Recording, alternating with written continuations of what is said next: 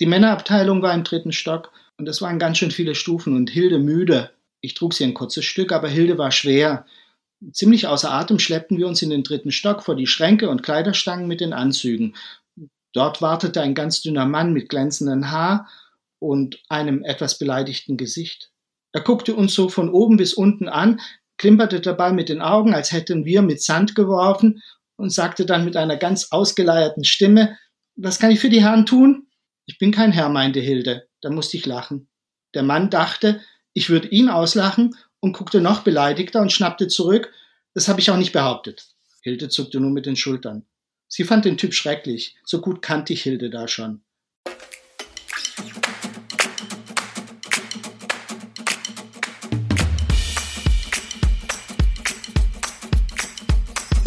Bells Stories. Geschichten aus der Verlagsgruppe Bells.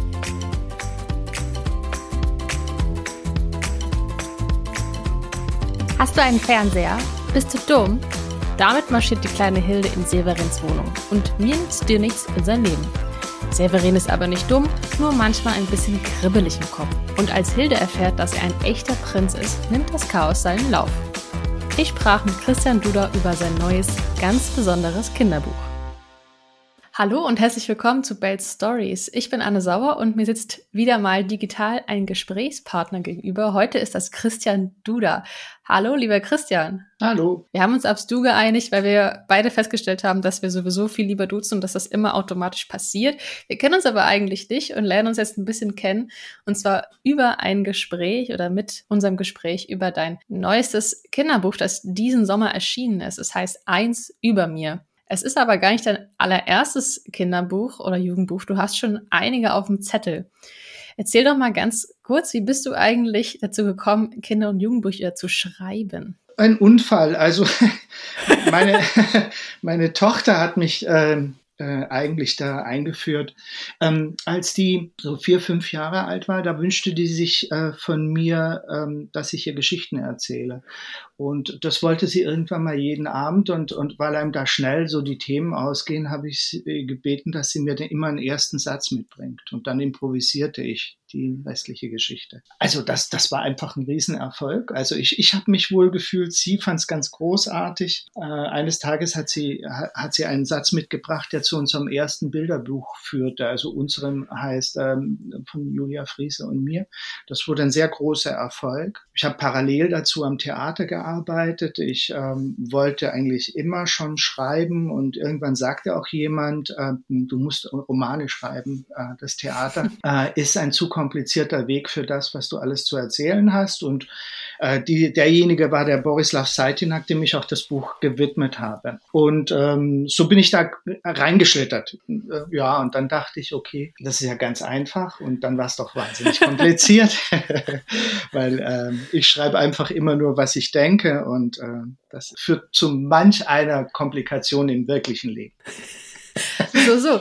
Wir kommen auch noch über auf das Thema Herausforderungen zu sprechen. Das interessiert mich auch immer sehr. Aber zunächst einmal kurz als Einstieg vielleicht das neue Buch Eins über mir heißt es und auf dem Cover sieht man schon die beiden Hauptfiguren. Es geht um Severin und Hilde, die da sehr groß auf dem Cover prangen.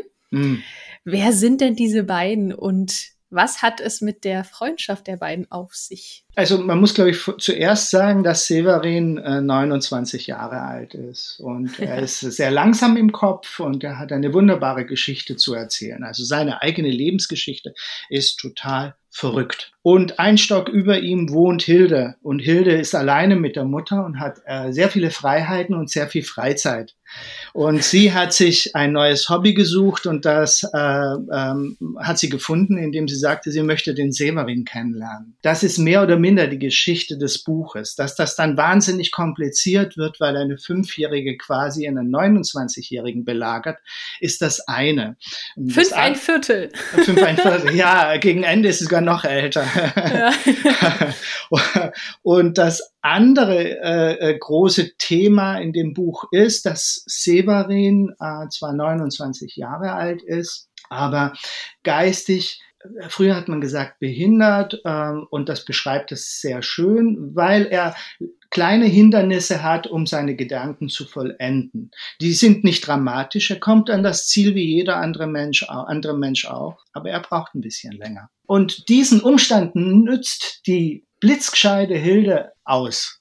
Schlicht und ergreifend ist sie auch deswegen von Severin so fasziniert, weil sie sich sicher ist, dass sie den auch beherrschen kann. Und sie würde gerne herrschen. Also Hilde mit ihren fünf ein Vierteln, die ist eine sehr fordernde Forsch, also das ist eine, das ist eine Eroberin, das ist eine Königin. Das ist jemand, der wirklich die Welt umarmen möchte und dann so lange umdrücken, bis sie keine Lust mehr hat. Und das äh, ist aber für Severin das größte Geschenk im Leben, denn er muss sich tatsächlich mit Leibeskräften wehren, dass Hilde nicht sein ganzes Leben äh, auf den Kopf stellt. Mhm. Und Manchmal ist das aber auch toll, dass sein Leben auf den Kopf äh, stellt. Und Hilde zwingt ihn, sich groß zu machen und auch zu schreien. Also mhm. auch, auch Schimpfworte zu benutzen, was super wichtig ist im Leben. Denn ohne Schimpfworte kann man sich nicht schnell ähm, klar machen. Also äh, kann man sich nicht schnell verständlich machen. Schimpfworte sind ja ein ganz großartiges, großartige Technik, mit ganz kurzen, knappen Worten zu sagen, bis hierhin und nicht weiter. Mhm. Und wenn ich das erklären muss, ist das ganz lang und kompliziert und die Leute verstehen mich nicht. Aber wenn ich großartige Schimpfworte habe, dann mache ich mich sofort verständlich. Also das Großartige an Kinderbüchern ist ja, dass man die Wahrheit sagt und dann beschreibt man Erwachsene und das ist immer eine Umschreibung der Wahrheit. Mhm. Äh, und, und, und das, das äh, ist natürlich der ganz große Spaß in diesem Buch. Weil Hilde ist nicht nur blitzgescheit, sondern auch einfach saufrech. So, also sie, sie nimmt einfach kein Blatt vor den Mund, aber sie ja. steht auch ihre Frau, wenn man das schon so ja. sagen kann, und ja. sie hat ein, ein gutes Gespür für Ungerechtigkeit. Absolut, aber da, äh, nicht nur sie, also das ist ja etwas, was jedes Kind hat. Ja, und das macht sie sehr klar deutlich, dass Absolut. wenn Severin eine Ungerechtigkeit erfährt, dass das so nicht geht und dass er auch was dagegen sagen muss. So, und das ist eine Sache, die er von ihr lernt Mhm. Aber es gibt gibt's vielleicht auch was, was Hilde im Laufe des Buches, ohne vielleicht jetzt schon zu viel zu verraten, auch von Severin lernt? Nein, sie lernt natürlich, was alle Kinder lernen, noch raffinierter zu werden. also die, die, der, immer dort, wo, wo äh, Severin lernt die große Lektion, dass es nicht reicht, einen Tag klug zu sein, sondern man muss jeden Tag klug sein. Und mhm. für Hilde, die natürlich daraus einen Wettbewerb gemacht hat, eh die klügste zu sein, ist diese Herausforderung nichts Neues. Es gibt ja eine sehr provokante, um nicht zu sagen anarchistische Idee von der Welt, dass ähm, Kinder ähm, mehr oder minder perfekt auf die Welt äh, kommen und um Erwachsene zu werden, müssen sie diese Perfektion äh, abbauen. und ich, äh, äh, ich, ich behaupte jetzt mal, dass Hilde nicht frech ist, sondern dass sie nicht politisch korrekt ist. Dass sie, dass sie tatsächlich äh, quasi immer mit beiden Beinen im Mustopf steht. Aber nicht, äh, weil sie da jetzt bösartig reinspringen wollte, sondern weil, weil diese Töpfe ihr im Weg waren. Und weil sie von A nach B kommen wollte und auch will, muss sie quasi auch sozusagen in die Tretminen steigen. Die haben aber davor äh, das, das Leben, die, die, die, die Strukturen oder sagen wir mal das, das Leben der Großen, haben dort äh, diese Tretminen verteilt. Also das ganz zentrale Probleme, äh, wie gemein darf jemand zu jemand anderem sein. Da, da, da weiß sie, das passiert. Also gemein sein ist eben das, das ist Spielen, ja, und manchmal schießt man übers Ziel. Und dann gibt es aber Erwachsene, die immer übers Ziel schießen und da steht sie ihre Frau. Mhm. Und Severin lernt das bei ihr. Also ich habe den Verdacht, dass Hilde einfach nur perfekt ist. Das ist eine lange Antwort auf diesen kurze, auf diese. Ich glaube, Hilde ist für mich also das, was ich äh, in meinen Kindern auch immer gesehen habe. Äh, und dann habe ich mich anschließend immer furchtbar geschämt, dass ich kein Kind mehr bin. Wir haben schon gesagt, äh, Hilde, die kommt jetzt einfach so in Severins Leben, weil sie ihn ja kennenlernen, beherrschen will, weil sie so irgendwie da sein Königreich erobern will. Und als sie dann sogar erfährt, dass er ein waschechter Prinz ist, du hast schon angedeutet, dass Severin ja wirklich eine Wahnsinnsgeschichte hat, dann beschließt Hilde, sie muss natürlich Severin heiraten und das löst so einiges aus. Also man muss jetzt mal sagen, sie, muss ihn heiraten, weil natürlich ja. der Traum dann wahr wird, wenn man Klar. einen Prinzen heiratet, wird man automatisch Prinzessin. Ja. Also da, äh, und, und da Hilde zwischen sich und einem Ziel kein, kein Hindernis akzeptiert, ist es für sie auch vollkommen klar, jetzt muss nur noch Severin Ja sagen, dann ist sie Prinzessin. Und zwar nicht nur so gespielte Prinzessin, sondern echt. Echt. Und was löst das für Probleme aus? ja, eigentlich gar keine. Also ich meine, Severin äh, hat das große Geschenk von ihr bekommen, weil Severin in eine, in eine echte Frau verliebt ist, äh, dass er tatsächlich Nein sagen muss. Äh, weil, weil er will die auf gar keinen Fall heiraten. Er will nämlich jemand ganz anders. Mm der weiß ganz genau, was er will. Er war immer nur zu feige, das auch mal zu artikulieren. Trotzdem ist es natürlich für einige in diesem Haus alleine auch schon, wo die beiden wohnen. Da gibt es ja eine Nachbarin, ja. die da äh, etwas wittert, genau. was absolut unangebracht ist, aber eine typisch erwachsene Reaktion. Ja. Ne? Man ja, sowieso. So beiden, ja. ja. alles in dem Buch, man denkt so, die Erwachsenen, man denkt, haltet euch doch raus. Ihr habt keine Ahnung. So. ja, aber, wobei man sagen muss, dass die Mutter von Hilde, äh, die, die ist großartig. Also die weiß ja genau, die weiß ganz genau, worum es geht und lacht sich kaputt und will sich auch nicht einmengen, weil sie, weil sie gar nicht so weit denkt, dass das jetzt eine blöde Geschichte ist. Sie weiß, dass ihre Tochter übergriffig ist. das sind alle Kinder. Ja. Sie weiß dann aber eben auch, dass der Severin ein ganz großartiger Typ ist. Und deswegen beobachtet sie das, aber sie mischt sich nicht ein und hat über keine Angst. Aber diese besagte Nachbarin und nicht nur die nutzen diese Geschichte natürlich, ihre erwachsenen Gedanken darüber zu stülpen, die aber nichts mit der Geschichte zu tun hat. Wir erfahren ganz genau, was zwischen diesen beiden passiert. Also da bin ich super genau. Da lasse ich keinen mhm. Moment aus. Und, und, und dann gibt es natürlich so als großes Echo die Erwachsenenwelt. Und da stehen diese beiden Figuren, Hilde und Severin, in der Höhle der Erwachsenen und machen nur Huch. Und äh, der, der, das Echo macht daraus ein Geister, eine Geisterbahnkulisse. Ne? Also das, das klingt in den Ohren von Großen einfach auf so dämliche Art und Weise kriminell, was in Wahrheit überhaupt keinen Anlass dazu bietet. Ja. Und, und die Presse stürzt sich auf. Ja, weil er berühmt ist, weil er ja, genau, weil genau. er ist ja genau. Prinz und das ist ja mit die Aufgabe von uns Schriftstellern. Wir beschreiben die Wirklichkeit und dann machen wir ganz viel Schaden. Und das ist lustig.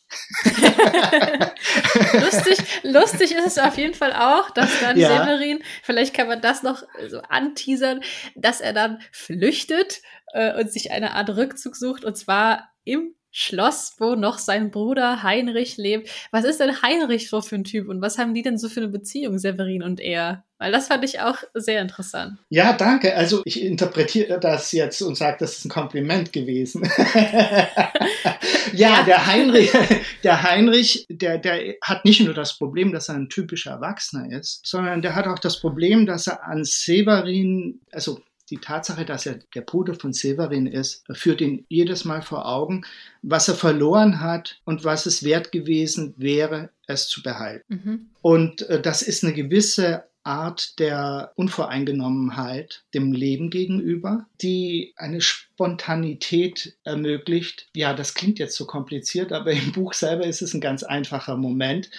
Heinrich ist ein geschiedener Vater und er hat seine beiden Töchter verloren, mehr oder minder. Die besuchen ihn nur noch ganz selten. Äh, seine Beziehung äh, zu seinen Töchtern wird von seinem Bruder Severin gerettet der äh, als äh, durch die harte Schule Hildes gegangen, ein, ein wunderbarer Spielkamerad geworden ist. Und das ist etwas, was zum Beispiel Heinrich überhaupt ganz vergessen hat. Ja? Und das ist etwas, was Heinrich auf die ganz äh, verrückteste Art und Weise äh, kennenlernt. Dass er tatsächlich nur mit seinen Töchtern hätte spielen müssen. Mhm. Dann wäre sein Leben um einiges besser verlaufen als bis dahin. Und die haben auf jeden Fall alle ganz schön viel Spaß im Schloss, als dann auch die Töchter nochmal zu Besuch kommen. Mhm. Ich sag nur Spülbürsten. Ja. eine großartig, ja, ja, ja, habe mich immer gewundert, warum man die nicht öfter benutzt. ich sehe sie mit ganz anderen Augen jetzt auf jeden Fall, so ja. viel sei verraten. Ja. Alles ist auf einmal Spielzeug und in der Welt von Severin geht's drunter und drüber. Ich würde gerne nochmal auf eine Sache eingehen. Du hast dich ja entschieden, das als aus der Ich-Perspektive zu schreiben, aus Severins Perspektive mhm. und er erzählt diese Geschichte ja auch jemandem. Mhm. Zumindest ist das, das kommt äh, so mhm. nach und nach durch und am Ende erfahren wir natürlich auch, wem er das widmet. Das erzählen wir es natürlich nicht, wird nicht verraten. Was war denn bei dir, als du dir gedacht hast, du möchtest diese Geschichte erzählen, diese ja. Figuren erschaffen? Ja. Warum hast du dich für diese Perspektive von Severin entschieden? Das war die einzige Chance, die Geschichte so zu erzählen, dass sie nicht bescheuert klingt. Also ich war mutig genug, so zu tun, als wüsste ich, wie die reden. Mhm. Und dann rutschen mir da immer noch genügend Urteile über diese Leute raus, die ich vielleicht gar nicht treffen wollte. Aber ich kann die Gefahr minimieren. Und ich wollte eben auch nicht so gönnerhaft sagen, dass Severin ist ein ganz feiner, auch ein kluger.